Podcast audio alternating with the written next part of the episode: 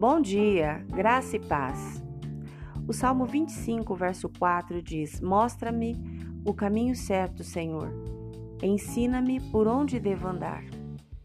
Em Êxodo, capítulo 33, versículo 13, vemos um texto similar que diz: Se é verdade que te agradas de mim, permita-me conhecer teus caminhos, para que eu te conheça melhor e continue a contar com o teu favor.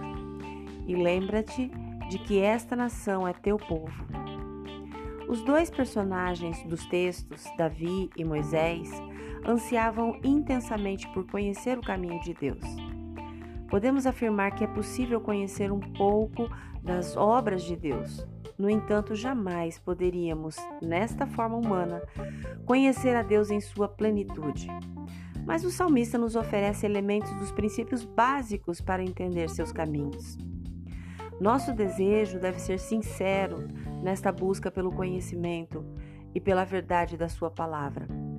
Devemos estar dispostos a esperar em Deus todos os dias a obediência humilde à palavra e ter um caráter segundo a vontade de Deus são imprescindíveis.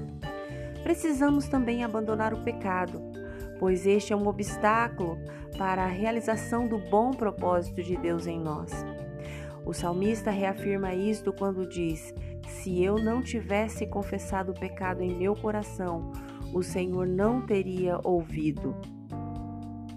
Temos de ter em mente que passar por lutas e sofrimentos não significa necessariamente que não conheçamos algo sobre Deus. Pode ser que seja exatamente o contrário. Conhecê-lo pode resultar em perdas e sofrimentos. Observe o Salmo 34, versículo 19. O justo enfrenta muitas dificuldades, mas o Senhor o livra de todas elas.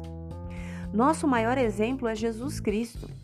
Sofreu tristeza, traição e por fim a cruz, mas obedeceu perfeitamente à vontade de Deus.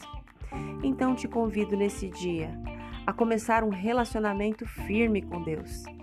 E se você anda meio afastado, afastada dele, recomece, refaça as pazes com o Pai.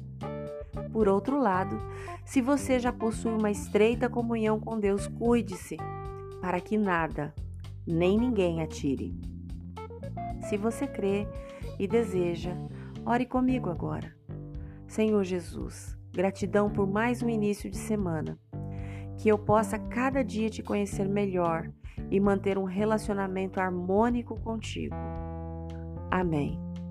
Deus te abençoe com uma semana maravilhosa Graça e paz. Bom dia!